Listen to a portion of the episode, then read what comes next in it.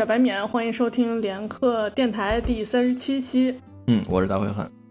今天我们请到了黑城堡的主理人妮妮女王。大家好，我是妮妮。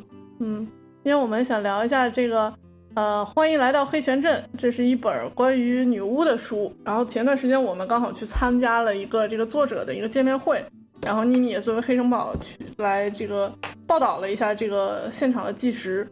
我们就从这个书聊开，然后聊聊这个女巫文化呀，包括一些幻想文学的一些一些东西。嗯，那我们先讲一下这个书到底讲的是什么吧。所以我们可以可能会有一些剧透，就是如果剧透非常敏感的同学可以往后倒一倒。不是，我就觉得这这书特别像美剧。咱们作为一个以以美剧聊美剧为主的电台，聊聊书好像还挺奇怪的。但是其实这个书看起来感觉特别那个，就是特别 graphic。对，而且这个书已经被买了美剧的版权，在改编了，好像啊，对，也是《小手回魂》的制作人啊，就还蛮期待的，其实。对。然后这个书我是当时在那个现场，这个这个座谈会现场就开始看，然后看到当天晚上就看完了。虽然是特别厚的一本书，就是啊四百多页，四百二十多页。每个看完这本书的人，基本上都说这个是我今年读的最快的一本书。对，真的是手不释卷，就是一一口气就读完了。就基本没法放下，嗯。嗯，就是他的这个呃故事性和他描写的这种引人入胜的程度当然是一方面，还有一方面就是他作为一个女巫，就是讲女巫的一个奇幻的书，它特别的贴近现实，就是他讲的都是些什么讲到 YouTube 呀，讲到就是这个镇里的人都是生活都是很现代的，他不会像那种呃比较老的那种奇幻文学，可能我们需要代入一阵子，嗯，所以就是看起来也是没有什么门槛。对，我觉得，我觉得这个是我一直特别呃困惑的东西，就是我就觉得，要么你就写很久以前的事儿，不管是电视剧还是小说，只要你写今天发生的事儿，你就没法回避大家在用手机这个事儿。实际上，大部分事儿都发生在手机里，然后就没有什么好写的，也没有什么好那个，就是对，就包括什么灵异现象什么，对对对，对我们像我们经常看那种。呃，就是恐怖恐怖片里都会觉得，说你看到这个可怕的事情，你就不会拿手机把它拍一下，然后拿给别人看吗？然后别人都不相信你。对，再不就是说，因为你随时都可以给给任何人给任何人发消息，然后打电话，所以这个信息不对称，就是作为恐怖和什么的来源，就是很难成立，就是给人一种非常很容易出戏的感觉。所以就是感觉现在写这种惊悚故事越来越难写。对，但是这个书。就写的就是现在的事儿，是吧？对对对，就围绕着手机和 GoPro 展开的。对，还有 YouTube。对，因为它的设定是说，你这个镇就是有点像加州旅馆一样，只要你来了，你就不能走，你就不能离开，因为只要你离开的话，就会有一有一种黑暗的势力让你一直想自杀。对，让你就是，所以你这个身体必须在这儿，而且你不能向任何人透露这儿的秘密。那他啥意思？就是说。呃，有过几个自杀的人，对吧？有有过实际案例，对，有实际案例。其实大部分人也没有经历过这个事儿，但是大家就知道，因为出去的几个人都自杀了，大家就知道，就心里有数了。对，就这个意思。对，所以就是确保了，呃，他的这个秘密的保持是一个，就是他这个设定就。就让这个秘密得以保持，然后呢，也他的这个网络的使用是说，比如说他这个小儿子，他们可以他们是可以上网的，他们也可以在 YouTube 往外发东西，但是你只要不提说这个镇的秘密，就就 OK。嗯。嗯，作者自己说的，就是说我，嗯，我来到中国之后呢，我发现中国的情况跟黑泉镇还挺像的，然后当场哄堂大笑。来了以后上不了 YouTube，上不了上不了 Gmail，对，嗯。引人深思，对，然后它这个里边的，呃，就是就所以它的这个设定加上它的这个描写，就就非常的就是合情合理，就是讲它的这个主要矛盾矛盾就是讲这个新一代的年轻人，这帮用这帮千禧千禧年的用这些 digital native，他们看着 YouTube 长大，他们甚至自己也有 YouTube channel，他们就是博主，他们每天发 vlog，然后记录自己的生活。那这些年轻人可能就会对这些传统的啊女巫啦、传说啊这些东西就会产生天然的不信任感，所以他们就会去做一些，比如说科学实验。他们拿这个镇上的这个女巫来什么，给她在一千就给她千每每周的这个路线上中间放置一个路障，看看她到底是不是有魔法让能能避开这个路障。发现不能，这个女巫就撞上去了，等等之类的一系列的实验。他们拿着自己的 GoPro 绑在什么长的。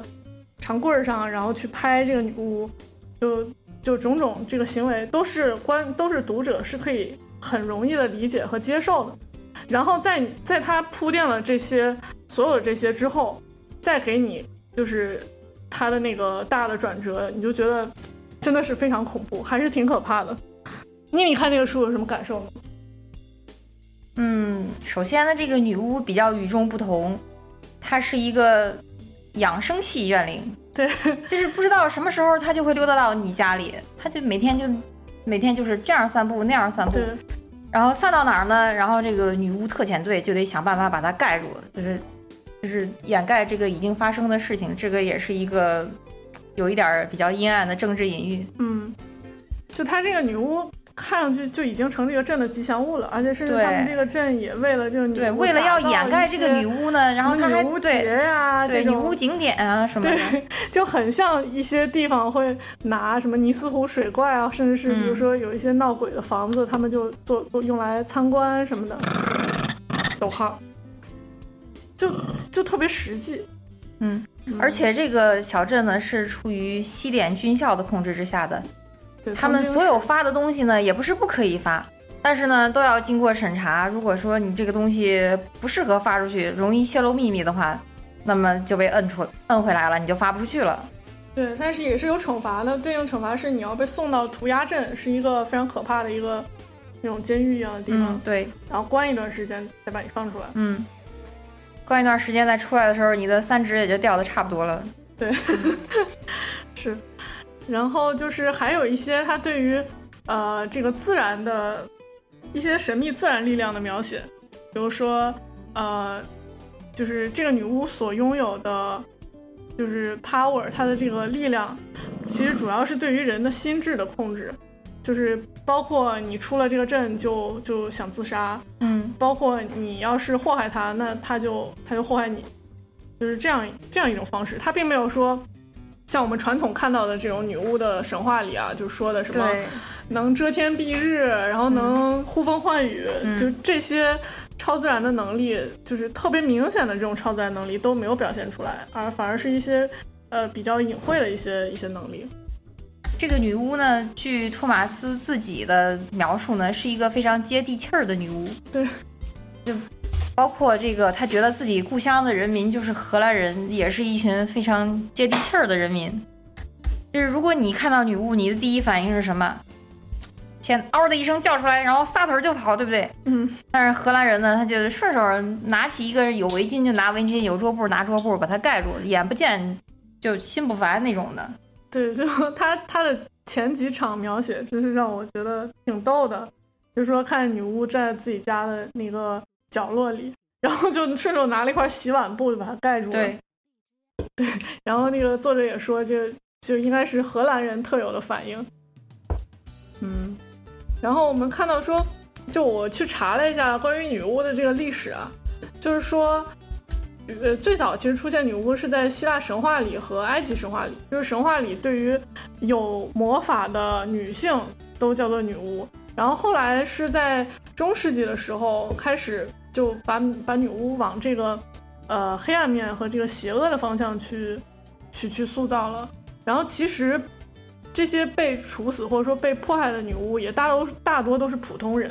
然后会有一个呃特特质，就是说是这个更年期无法生育的女性，因为她们会求助于魔法呀、呃魔坛呀这种来就是超自然的能力，会迷信这些东西，所以会做一些。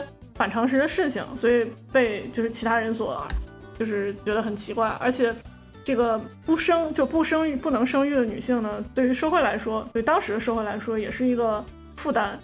所以就人们会，呃，对他们其实是有一些偏见的。所以慢慢的就就就变成了女巫的这个，其实就邪化的这个东西。然后其实这本书到后面，我们最后最后最后才发现，这个女巫她并不是说。他就想要复仇，他想要统治世界，他像灭霸一样，他要让让那个人类都消失，他没有什么野心。其实，他想要的就是让他的的两个孩子回来，他就想要一个正常的家庭生活。他最早被迫害成为女巫的时候，也是因为这个原因。然后就就你看到后面就觉得还是挺心酸的。而且整个就是这个不是人造了，呃，不是魔鬼造了魔鬼，而是人造造了魔鬼，这个这个主题也是比较清晰的。对，在最后，对于最后的这个结局呢，我也问了托马斯，我就问他，嗯，他是想要保护所有的小孩儿，然后要把所有的成年人都杀掉，是这个意思吗？他说也不是的，他其实是给成年人一个选择，是你是想要清醒的去做一个正常的人类，还是选择发疯？嗯，但是所有的人不约而同的都选择了发疯，就是三只掉光。对。就是它里面，我觉得最震撼的一幕是那个鞭刑的一幕，就是讲这个小镇上的居民已经失去了理智，他们对于这个未知势力的这个恐怖，因为其实没有人知道女巫真正能做什么，大家就只是觉得如果把这个女巫的眼睛上的线和嘴上的线都拆开以后，一定有一个可怕的后果，虽然大家也不知道这个后果是什么，但是就是这个。这个无法描述的这个恐惧就一直萦绕在人们心里，就迫使大家做出了一些那个令人就是令现代现代文明人所不可理喻，但是其实也蛮合理的事情，然后就一步一步把他们逼向了这个 散值掉光的深渊。所以作者也说了，就说什么是最恐怖的，不是有形的恐怖，而是未知的恐怖。就像我们看那个克苏鲁神话一样，那克苏鲁他描写了一些就是张牙舞爪的三头六臂的那个脸部非常狰狞的怪怪兽嘛？那没有，黑旋阵也没有。嗯，对，大这个女巫就是长得很普通，就只是脸脸上就是有一些被缝起来的。对，然后你甚至都可以拿个洗碗布把它盖住，你你你看不到它，你就不觉得恐怖了。是，嗯，然后它中间讲这个。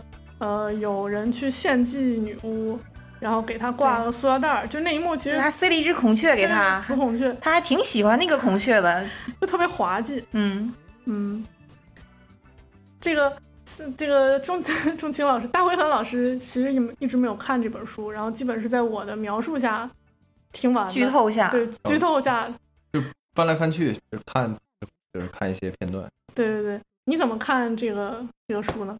我我没看完，我哪有资格说说这个？但是就说，这女巫题材还还有人是就这样来来写，他没有他没有一个特别新的角度，是肯定会怎么说？就肯定是不成立的。就是就跟你们刚才说的一样，就跟这个书里边的那个描述的这个人对于女巫的那个态度一样。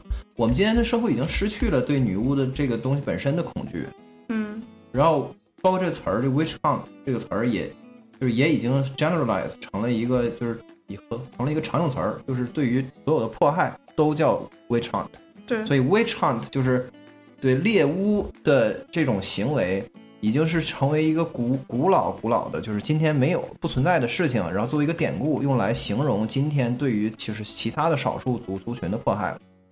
那在这样的环境下，你还去去写一个 literal 的，就是说确实实实在在有一个女巫在你的小镇上，这个故事真是很难写的。对，但是就是这书写的还是。而且丝毫没有回避现代科现代的科技，甚至就是结合起来了，成为它这个里边一个悬疑的重点。我觉得这个还是挺神奇。对，我觉得现在很多女巫题材，它要么就是走向这个，呃，这个还就还是延续恐怖片儿和这种恐怖氛围的。比如说美国恐怖故事有这个女巫集会，它有一季就讲的是女巫，而且在马上要到来的第八季，可能还要再就是串起来它整个宇宙的这些。就是这些元素，其中也有女巫的这个这个形象，然后还有一些呢，就是走向了有点像超级英雄的这个路线，就是我们是小众，我们是这个异类的群体，然后我们要去努力争取自己的自由，或者和和自己的这个阴暗面和自己能力，哈利波特对带来的阴暗面所斗争，就其中包括哈利波特，就是哈利波特是一个儿童文学，它也讲的是女巫的这个背景，但是其实是偏这个漫威向的这种，嗯，或者说故事。就是怎么把古老的概念、古老的这个故故事结构，然后赋予新的就是情境，就是在现代的当代的情境里面。其实这个题材这个东西，就是你总总能焕发新的生命力。就是你都觉得这玩意儿死透了，但是其实还没，还远远没有。其实现在火的东西都是这样。你看《西部世界》，机器人的题材其实其实挺土的，就你就是在在在你看到他拍以前，你肯定想象不到他能拍成这样。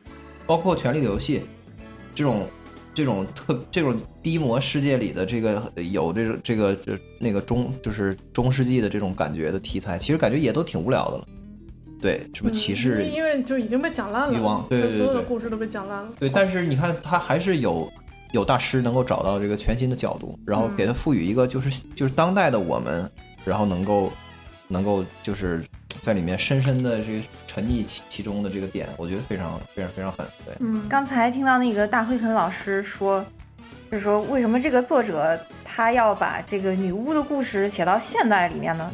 那是因为这个作者他写的所有的故事都是现代人的现代生活。对嗯他是这样讲他的创作灵感是怎么来的呢？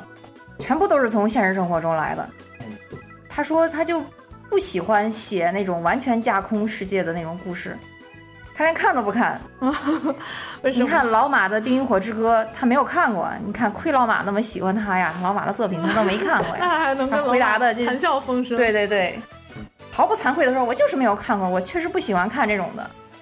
然后我所有的灵感来源全都是来源于我我看到的画面，比如说我走到一个广场上，我看到那个好多人站在那儿，然后在我的脑海里呢又加了一些东西进去，什么呢？是一一些鱼线上面挂着鱼钩，嗯，然后这些人就就伸着伸着头去咬那些那些鱼饵，然后这些线就把他们提到云层上面。这件事情呢，就发生在阿姆斯特丹的达姆广场，嗯就相当于我们的天安门广场吧。然后上面有好多游客啊，在那儿玩啊、拍照啊。然后，嗯哎，小马哥的脑脑子里呢，就忽然把这一个非常普通的画面呢，变成了一个很诡异的画面。对，他这样说，他说，就是所有的故事呢，其实都是来源于你的日常。你把它加上一些恐怖的元素呢，它就变成了恐怖故事；如果你把它加上一些奇幻的元素呢，它就变成了奇幻故事。就是这样。嗯，但是他这个作者本人他其实不不喜欢看恐怖片儿，他喜欢看，但是他不敢不自己敢看，他这个人特别的逗。就是从小被呃什么老奶妈讲恐怖故事讲到大，他还说自己的那个就是讲故事的人，舅舅啊，还是不管是舅舅还是嗯什么保姆还是谁，就会在就会像当今的 Netflix 电影呃 Netflix 电视剧一样，在那个高潮处恰到好处的结结束，然后留下一个小孩在房间里颤抖着。对，就是说他小时候经常被其实被吓大的，所以他长大他挺喜欢写这种吓人的故事。但是他自己不敢看恐怖电影。嗯，而而且他有一个非常热爱的那个最大的偶像嘛，对对对。对对，所以有网上有一张他十二岁的时候的照片，手里拿着一本应该是《小手回魂》，是荷兰语版的，然后床上还放的有《闪灵》啊什么的。对。嗯，对啊，所以就这个我觉得是特别诚实的，就是我觉得很多那个就是出名的作家呀，包括导演什么都有都有就都都有都有这个毛病，就就我不说具体是谁啊，但是就是 那我也没有什么证据，但是我就觉得已经对号入座了。我就觉得，反反正我是这么觉得嗯啊，就是说就不负责任了啊，就是说，就是明明你是被那个那个通俗的那个，就是你这个媒介，你比如说嗯那个就是人民喜爱的那个大导演啊、所启发的，就是你的拍的那个东西跟他特别像，或者你写的书跟、嗯跟跟史蒂芬金特别像，但是你就不承认，嗯你瞪眼就说你是那个陀思妥耶夫斯基的信徒，嗯 你知道吧？对，就那种明明你这个片儿是，比如说你懂我意思吧？就是是是很通俗的一个大导演，然后你非说你自己是是是被那个就是呃你的偶像是卓别林什么或者什么那种黑白电影之类的，就是。对，我不想用“装逼”这种这种这种不好的词儿去 去去去形容人，但是就是我就觉得不太诚实。嗯，对，但是这个哥们儿，你看的书，你随便翻翻，你能感你能看到那个史蒂芬金的那个所有的那个史蒂芬金的味道弥漫在这个书里。嗯对对，他说他到现在他也会经常到书店里去买一些书，然后就是自己写东西，写写着写着，然后写累了，他就会立刻就去就去拿别人的书看，嗯，然后一边翻一边看一边想，如果是我偶像嗯史蒂芬金，他到了这儿他会怎么写？嗯我看一下他是怎么写的，他还会有时候还会把把他们写的抄下来，嗯，然后自己自己用笔写一遍，然后就感受一下大师的手笔。哎，他特别可爱，他说。呃，反正访谈里他就说，我写这个就是想吓一吓大家。如果你们被吓到的话，那我就很开心。然后也没有说，其实他这个里面有可以很多可以探讨的主题，比如就刚刚说的那个，比如说到底是人类造了怪物呢，还是还是怪物自己成为了怪物？就是有很多深刻的东西。他明明可以说啊，我这个想探讨的呢是人性中什么黑暗的东西，他就说我就想吓一吓大家，嗯，就还挺诚实的。不是因为你你想探讨的东西，不是不是你在接受采访的时候可以声明的，就是是你想探讨的东西，大家看小说肯定会感受到这个，大家引发成什么大家的思考，这就包括西点军校那一段儿，对嗯，你懂的，嗯嗯，包括这个，他说我我记得他他那个当时呃现场采访的时候，他说这个是就是他小时候看的啊，他人生看的第一本小说是那个叫《宠物墓园》还叫《宠物记》，对对对，就是那个史史蒂芬金的一本呃的一个短片，那时候他才十一岁好像是，就一个小孩儿看了那个以后被吓吓毁了，嗯，对然后就是给他留留下了这个深深的创伤，然后对我就觉得，对对，他的书就是这样，对他为什么要写《黑泉镇》这本书是以女巫为题材呢？但是也是因为他很小的时候，可能是九岁吧，我记得看了一个就是罗尔德·达尔的女巫，嗯然后那个那个那个书好像是被改编成电影了，然后是那个安吉丽卡·休斯顿主演的，嗯，然后就就好多人看了那个电影之后就吓得不行，然后用手他说用手捂着眼睛，然后从指头缝里看那种感觉，对啊，嗯，就是让你吓得不行，然后你还欲罢不能。对对对对，嗯看他这个书就是这种感觉。对，你觉得他这书里很少有那个就是文学名？最近因为给集合准备那个节目，然后看了几本那个大部头的文学名著，我我就发现这个家的台文学就你老也不看文学名著，你一看之后，你会意识到说以前的那些文学大师写那个大量的那种论述，就在小说里面写论述，就是就是啊，就我就这个世界是怎样的世界，怎么怎么地，就说这种。再不就是好几篇儿的这个心理的描写，就是我心想，然后好几页出现 这种，这种其实都是就是在当代的这个通俗文学和和影视作影视作品里完全被抛弃的东西。就是你想表达的东西，必须都得用眼睛能看到或者你能感触到的东西来体现。如果你体现不出来，你就失败了。你不可能，就他这个他这本书里就从来没有大段的这种我心想，没有然后怎么怎么样，嗯，对，然后也没有我心想一个具体的事情，对他能想到的是具体的事儿嘛，嗯，所以就是非常非常的视觉，就是就仿佛你就在看一个片儿一样那种感觉，对，对，所以他就很适合改编。那个看《冰与火之歌》也是，是吧《冰与？火之歌》也是非常适合改编成小，就就就影视剧电影的那种，电影、电视剧什么的。对啊，呃哈利波特》也是这样的，对，都是这样。偶尔基本上你看到他的这个这个这个故事，你就脑子里就已经幻想出来了这个图像化的这个作品是什么样子的。对对对，对，所以史蒂芬金一开始他刚出来，不是也被这个主流文坛所不齿吗？就说你写的这个东西是通俗小说，就不可能进入。美国美国最最美国最挣钱的那个作家嘛。对。然后后来就是他一直拿拿不到那个严肃文文文学的那个奖，叫什么奖忘了。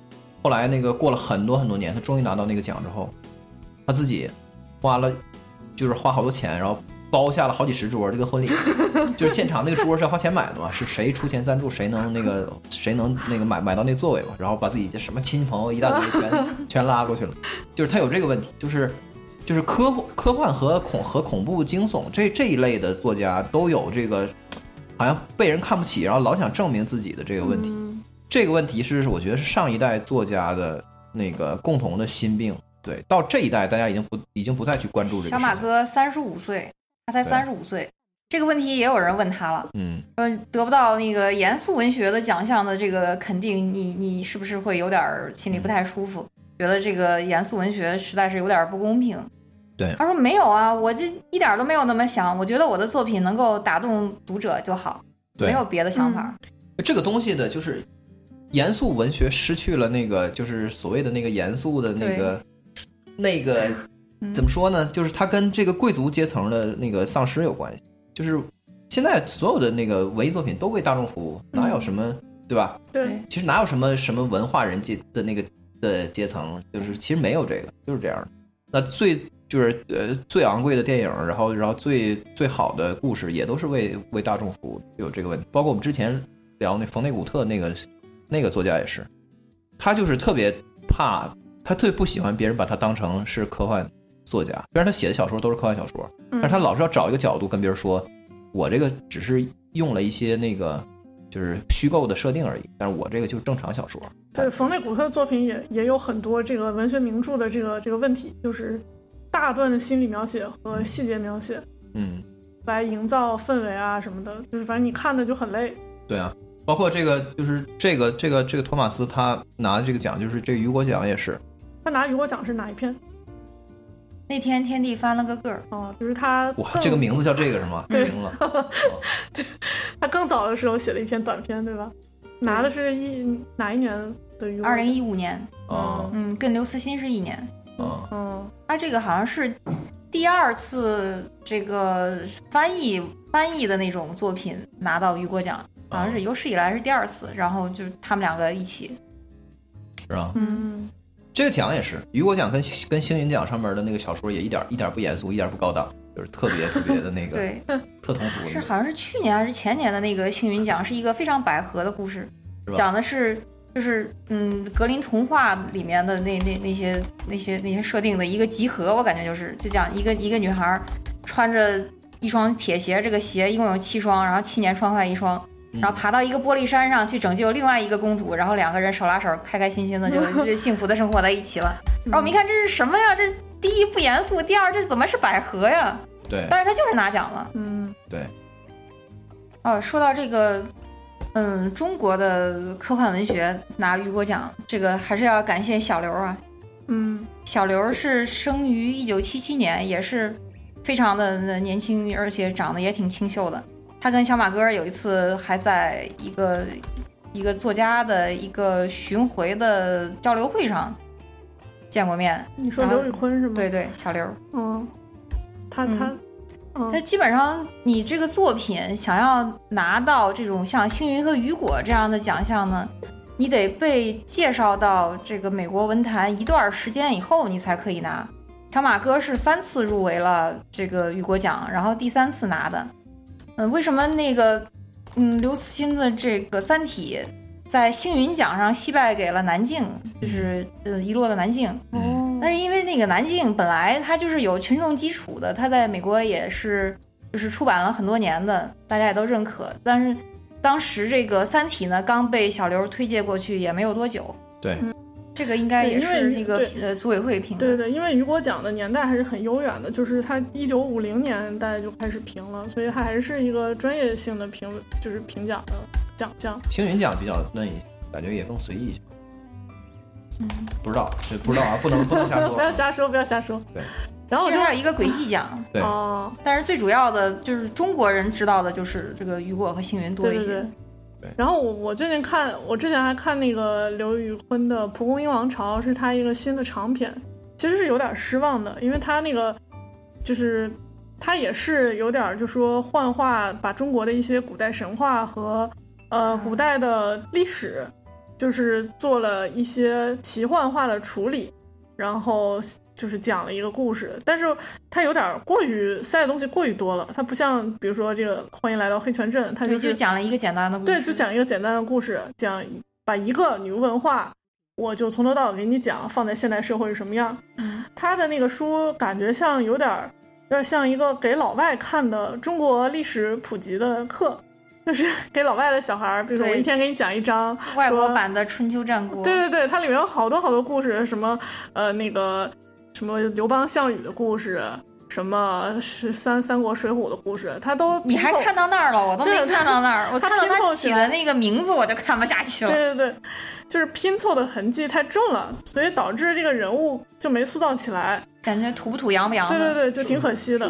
就说回到还咱还说回到这个这个这个黑黑泉镇这个小说啊，这小说我后来注意到这个名字挺诡异的。欢迎来到黑泉镇。他他后来这个他这个作者他也知道，就是为了市场营销的原因，给他等整整个等于重启了。他名字跟这个一点关系没有，名字叫 Hex。对，他英文名叫 Hex，H E X。嗯嗯。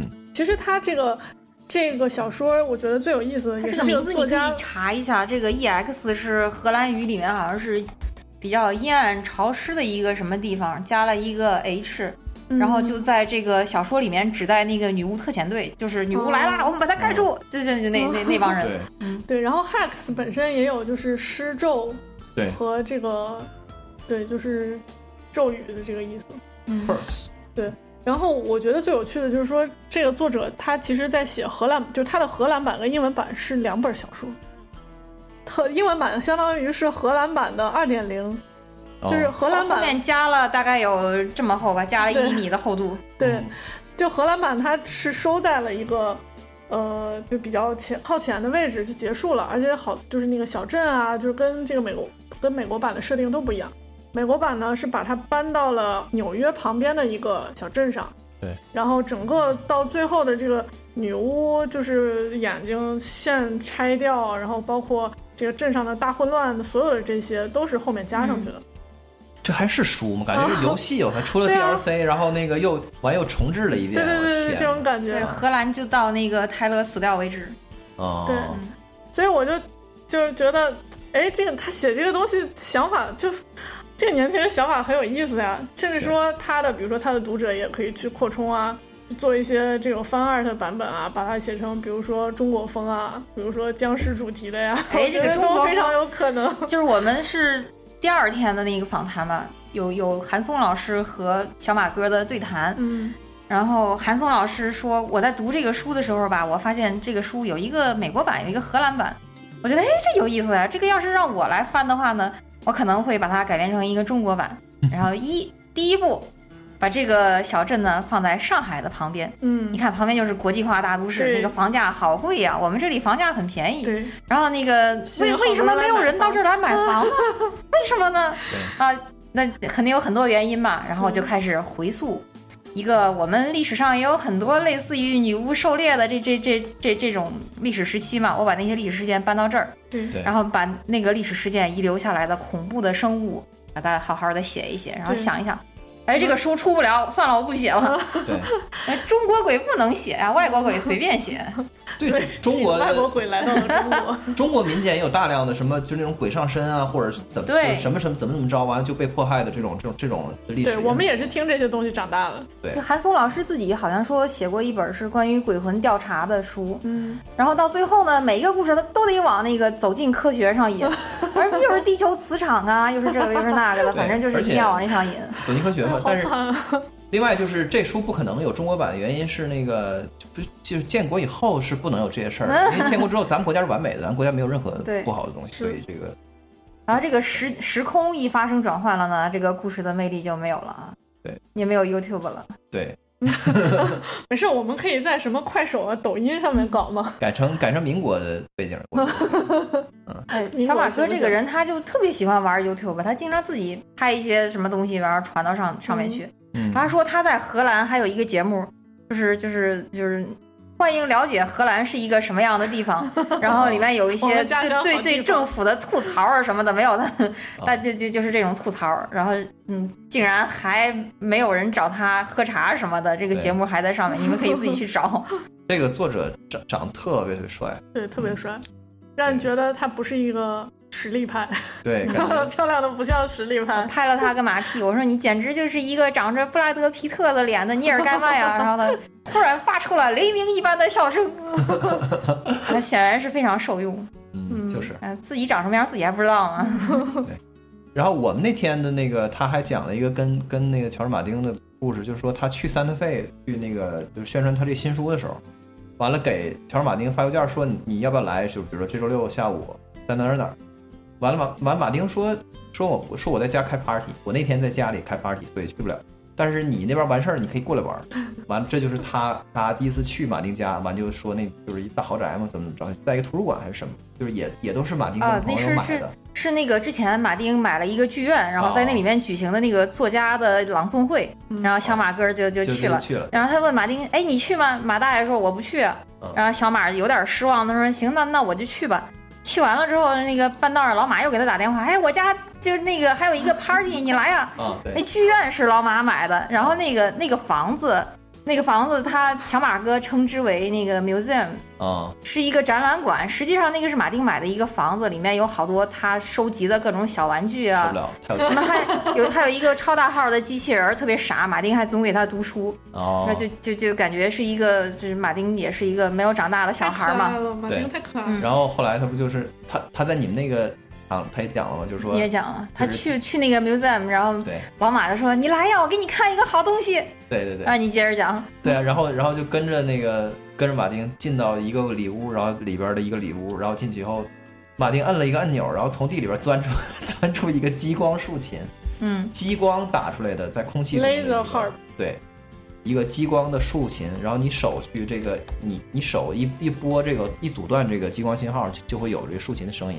完了，老马在那儿弹了一会儿，完了说你来试试，然后他就开始弹，然后弹的特别入迷，然后感觉自己已经进入了一种冥想的状态，然后然后一转身发现老马早都走了，自己弹半天在那。他是是这样的，他说那个竖琴钻出来的时候呢，背景还有那种那种 trance 音乐的那种那样，然后他就那个一边弹，然后说：“哎呀，这个老马，这个你也知道他那个形象嘛，又矮又胖，然后在那儿那样伴着那个音乐在弹，整个这个气氛。”特别迷幻，对，而就就感觉老马的那个 party 吧，就是就是大家就像磕了那个电子迷幻药一样，对，然后就就跟你走在荷兰的街上，然后大家都知道啊，那个大麻在荷兰是好像是合法的，合法的，然后磕了大麻，然后走在荷兰的街上，你看着一切好像就是上下颠倒的，然后那个色彩缤纷的，然后自己也不知道自己在哪儿，在那个情况下，他就嗯嗯自己在那儿弹了半天竖琴，然后发现哎老马走了。然后当时就有一个想法是，哎呀，作家这个工作真他妈的酷，我一定要好好写，我要挣钱。对，大家就这样。他通过这个故事向大家讲述了，就是那意思就是说，虽然老马和史蒂芬金都在 Twitter 上夸过我，对，但是我跟他们可不是一个档次，他们太有钱了，主要是 主要是这个，对对，我还我还没挣着大钱，就这个意思。人生赢家。对，太逗了。哎，反正就是我觉得。我觉得，我觉得这个书就就通俗到什么程度？就是中国的读者读的时候，完全不会因为我们没有女女巫的传统文化的这个背景而失去什么东西。就是大家读的时候还是一样的惊悚，然后那那种对于社会的现实意义也也都很充分。然后你也没觉得你失去什么。它不像那种就是说，哇，你看一个书，然后看的稀里糊涂，然后然后别人说这书特特特好，然后你一问。然后那个人说啊，那是因为你不懂，你你没看，你没看过一百部一，你没看过一百个西部片儿，所以你不懂西部的文化是怎么回事。它不是这样的，就是你看你就正常看就行。对对，所以包括我就就我觉得，我觉得咱们东方的人对对于西方这些东西有很多的那个缺失，也补不回来，也不用去补。就是你包括我，其就是我觉得最严重的还不是女巫，是那个小丑，就跟小丑有关的所有的东西，我们我们都没有。对，就是小丑是怎么从一个可爱的东西变成一个恐怖的东西，整个这个过程中我们都没经历。就是，然后，然后我我我们现在就面对着以就是以小丑为呃就是为形象大使的麦当劳的这个广告，然后同时还会看着所有的电影里只要出现小丑，全都是用来吓人的。嗯，然后但是现在麦当劳也不用小丑了。对，但是不用了。但是他那个对，就是所以麦当劳怎么摆脱这个东西，也是一个就是。不知道该怎么办的事儿，我觉得也也也是个困境，啊，但是就是社会文化的变迁就是这样，就之前还还是一个特别正面的东西，然后后来就变得相当相当的可怕，对，嗯，反正这种都是啊都有因素嘛，那我们社会里也有很多可怕的东西，而且也都不能说，嗯，中世纪的这个 witch hunt 可能有有一部分是就是基督教对于这个异教的。这种排挤，对，就包括这种宗教文化，其实在我们这儿也是比较有文化。所以就拿这些这个女性去开刀了，因为在古代的，就包括凯尔特的那种传说里面，女性就是会会一些魔法，或者说她会配药的这种女性吧，在他们看来都是女祭司，就是就是地位还是很高的那种。但是基督教呢，它不行，它是一个父系文化的这么样一个东西，而且也是。统治者拿来巩固自己的这个统治的这么样一个工具，所以呢，他就去迫害这个以母系社会为为为这个这个基础的这个这个这个少少数族群啊这种的。对。但是托马斯呢，他这个人是这样的，他对于少数族群，尤其是对于女性，他是有一种同情和这个保护在里边的。他这个人就是这样。然后他就讲，在中世纪的女巫狩猎里。好多女性，她只不过就是因为不善言辞，她不喜欢去跟大家交往，然后住的就比较远嘛。然后有的时候吧，她还会还会配一些药给来的人，你谁头头疼脑热的就来找她，然后她稍微配点草药给你。那其实他们都是好人，只不过就是性格比较孤僻，然后就被拿来迫害，然后他们的财产就被没收。这个当时可能教会和政府就没少从这件事上捞钱。要不然他们干嘛迫害的那么嗨啊？对吧？还挺累的吧？是。哎，行吧，反正就是这么一个书，反正这个已经出来了，然后大家在各大电商平台都可以买到。然后这个叫欢迎来到黑泉镇，英文名叫 Hack H E X，大家可以可以去看看。对，他的新书也快要出来了。说是新书呢，其实是以前的短篇集的合集，嗯包括之前入围雨果奖的这个那天天地翻了个个儿，嗯啊、这是这是获奖的，还有入围的是那个雷沙格村的独墨人，嗯，这本书就叫《雷沙格村的独墨人》。他的名字怎么都这么拗口？这个雷沙格村呢，哎，这这这这是泰国的一个真实存在的哦这么样一个村子。这样子，对他所有的写的地点，你都可以在现实中找到。嗯，嗯那个那个村子的名字叫 Doisaki。哦，嗯，那所以黑泉镇也是真实的吗？虚构的吧？呃，黑泉镇是虚构的，但是它在纽约旁边啊。然后那个小说里面的人不是去纽约上班，就是去嗯纽约上学的。是的，嗯，对然后，哎，那个在结束之前再八卦一下，这个权权力游戏有没有啥新消息啊？还有还有还冰火的第六册，呃，老马的意思是呢，今年会出一本《血与火》，然后卷六你们就别想了，我估计可能明年都够呛。我觉得这个事儿是很正常，就是我从来我我就觉得他他在那个最后一季出完以前，他这书出不来。但是我觉得这里面唯一我我我就我觉得不太好的是，就你应该告诉大家，就我的意思是说，从读者的角度来看，你就明告诉我你写不出来了，或者是你也不打算在这个就是最后一季电视剧出来以前出来，其实是可以的，大家就等着呗。但是你一直给人一种就是快要写完了的感觉，我觉得这个不太好。但有可能他真是觉得自己就是马上就要出了呢我，就非常努力的在写啊。你要让我他他努力的在写啊，就是他最近办了一个写作训练营，我们认识的一个就台湾作家被他请去了。嗯，然后觉得老马真是除了每天就是开 party 啊，就是开朗 诵会啊，然后就是写玩写作营啊什么的哦，是啊，他哪有在在在在写？书啊？不是，就是因为因为电视剧火到这个程度之后，他现在出小说跟电视剧是是明，我在我看来是明显有问题。嗯，他他书和电视剧已经是两个故事了，他嗯大概就是这样说过，对说过。然后就是他就不想再就这两个东西重合出，然后另外呢，就是这个也是符合他商业利益最大化的的的一个方式，就是说你电视剧去赚你电视剧的，电视剧结束之后紧跟着我就出我第六册，然后我我书也能大卖。前段时间出了个新闻，他这个书累计销量多少？八千万册还是几千万册？已经是就是人类历史上就是最畅销的几个那个小说之一了，已经。所以，但是但是他这个主要是册多啊，就跟人家那一册都没法比。对啊，对，但是就是还是很厉害了，已经。嗯，那哈利波特也有七册呢。对他没有那强《蝶形世界》比这个还要长，嗯，还有那个是《时光之轮》吧，那个好像十一卷更长。嗯，他这个还不算是人类历史上脱稿最久的，那是就是还正常吧。这这才过了几年，二零一二年吧。然后他的那个衍生剧好像也已经预定了，对，一个是《灰烬帝国》，一个是《长夜》。然后讲的都是古代的故事。对，《灰烬帝国》讲的是瓦雷利亚毁灭之前的故事，讲了一个哦类似于亚特兰蒂斯魔法和科技都比较发达的这么样一个一个一个强大的国家，嗯，然后他大概征服了半个已知世界，就这么牛逼的这么样一个国家，竟然被一次火山爆发给对，嗯给毁灭了所以叫灰烬帝国。哦。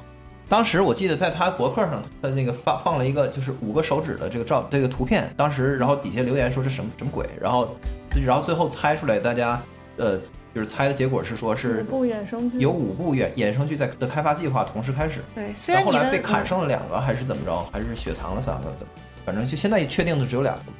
对一开始 HBO 确认的只有长夜，嗯但是灰烬帝国它没有确认，但是这个灰烬帝国据说已经无限接近于开工了，什么导演啊都选好了，嗯然后那个就是设定画画册都已经也也全都画好了，请的都是那个给《冰与火之歌》画每年的年历的，还有画那个《冰与火之歌》的世界的，还有画那个《冰与火之歌》的地图集的那那些对，艺术家给他们画的都已经做好了。嗯，然后因为它这个时间的那个跨度来，那个就是就确保了不可能有任何重重合的演员，对，嗯，对吧？对，有吗？就是那个冰火里，肯定没有。长夜是讲，应该是讲守夜人是怎么成立的故事，我操，那是就就那是很久以前的一个长夜。对，是那个历史书的第第一第一页的，就是第一章的部分了。嗯，对，那不是，那他啊，对，就是《权力游戏》里面没有什么活了，就是自称活了什么几几十万年的人，没有，呃没有那个那个只有精就是托尔金的精灵能活那么长时间。对对对。